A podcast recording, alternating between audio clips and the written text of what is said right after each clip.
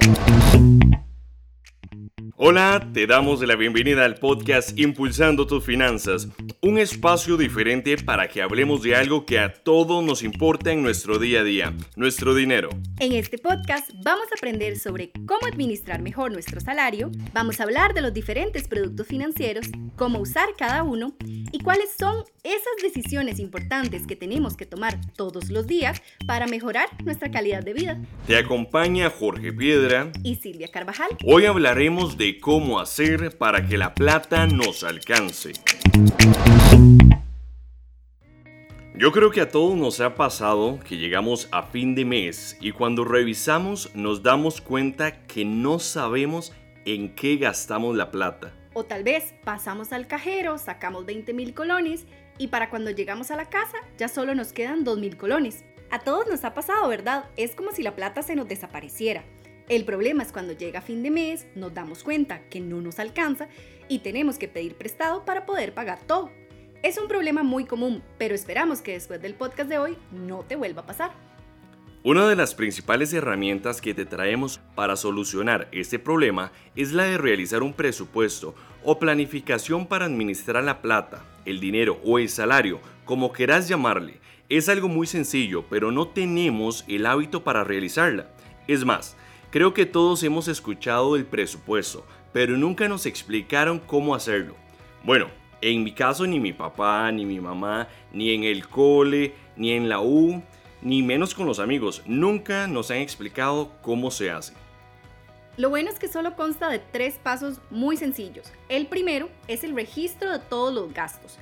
Todas esas cosas en las que invertimos la plata no importa qué tan pequeño, qué tan grande sea, desde el alquiler, el crédito que tenemos, la comida, la gasolina, salidas, el mandado a la pulpería, los pases del bus, si hoy me fui en taxi al trabajo, si compré comida, todo. En esta etapa, la idea es conocernos a nosotros mismos y saber a detalle en qué estamos gastando la plata. Es hacer una radiografía de nuestros gastos y es fundamental para tomar mejores decisiones en el futuro. Y bueno, ahora hay muchas facilidades. Yo he visto, por ejemplo, muchas aplicaciones para llevar el control, más ahora que todos pasamos pegados al celular. O bien también puedes llevarlo en la computadora. O incluso, como hacían nuestros padres o abuelos, que todo lo anotaban con papel y lápiz y que guardaban las facturas. Son diferentes formas de completar este registro y conocer en qué gastamos la plata. Es sabiduría de nuestros abuelitos, pero lo más importante es que hay que ser constante porque si no lo hacemos con cada gasto no vamos a poder identificar todo. Pasa que usualmente tenemos identificados los gastos más grandes y eso sí los tenemos bajo control, pero cuando hacemos ese registro podemos reconocer otros gastos como los famosos gastos hormiga, que es un concepto muy curioso, pero que puede ser el responsable de la falta de plata todas las quincenas. Ese concepto a mí me encanta, porque los gastos hormiga son aquellos que realizamos sin una planificación financiera.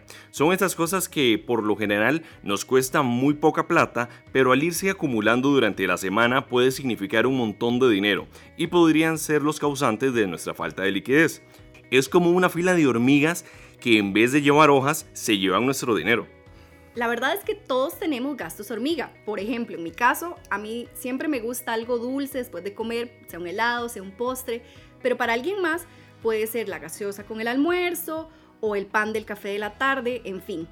¿Cómo hacemos si son parte de nuestros gastos? Lo que podemos hacer es planificarlos, así los tenemos presentes. Este primer paso es fundamental porque cuando identifico en qué gasto la plata y tengo esa radiografía financiera, puedo comenzar a tomar mejores decisiones y darme cuenta de que me gasto mucha plata comiendo afuera, en gaseosas y otras cosas. Es decir, ahora con la información puedo saber a dónde ajustarme la faja.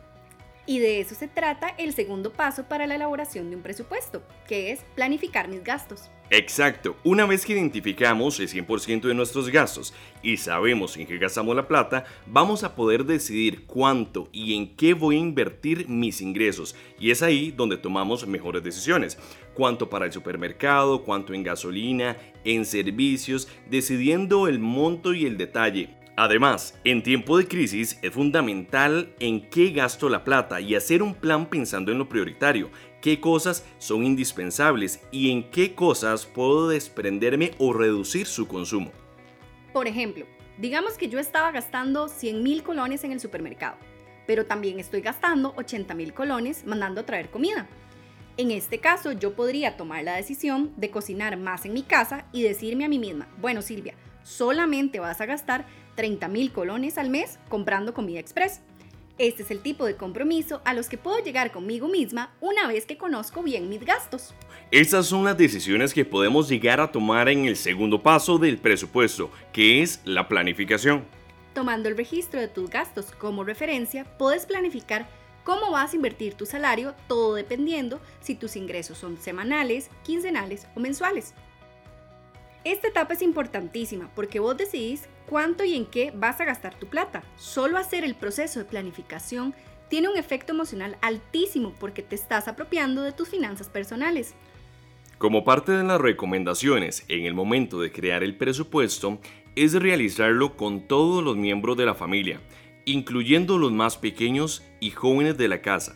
De esta forma, todos sabrán las responsabilidades que tienen y así los niños van aprendiendo a no comprometer a papá y a mamá en las finanzas de la familia. También les enseñaría un hábito desde el hogar. Otra recomendación importante es establecer un espacio semanal para hablar de dinero en familia por ejemplo, los sábados después de desayunar, aprovechen para revisar los pagos y los compromisos futuros. Así el tema económico familiar no se convierte en una discusión de todos los días. Finalmente, el tercer paso en la elaboración del presupuesto se trata de cumplir con la planificación. Suena muy simple, pero muy pocas personas se ajustan al plan y ese es el problema. En efecto, muchas personas son buenísimas planificando, pero ya a la hora de tener que apegarse a ese plan, no se les da tan bien y por eso no les alcanza la plata. Además, cuando estamos ejecutando el gasto de nuestros ingresos, también es importante ir llevando el registro de esos gastos para que se nos facilite el próximo ciclo de nuestra planificación presupuestaria. Llegamos al final de este podcast. Esperamos que esta conversación pueda ayudarte a mejorar la administración de tu dinero. Impulsando tus finanzas es un espacio de CS Grupo Financiero enfocado a mejorar tu calidad de vida. Conoce más en nuestra página web www.copeservidores.fi.cr.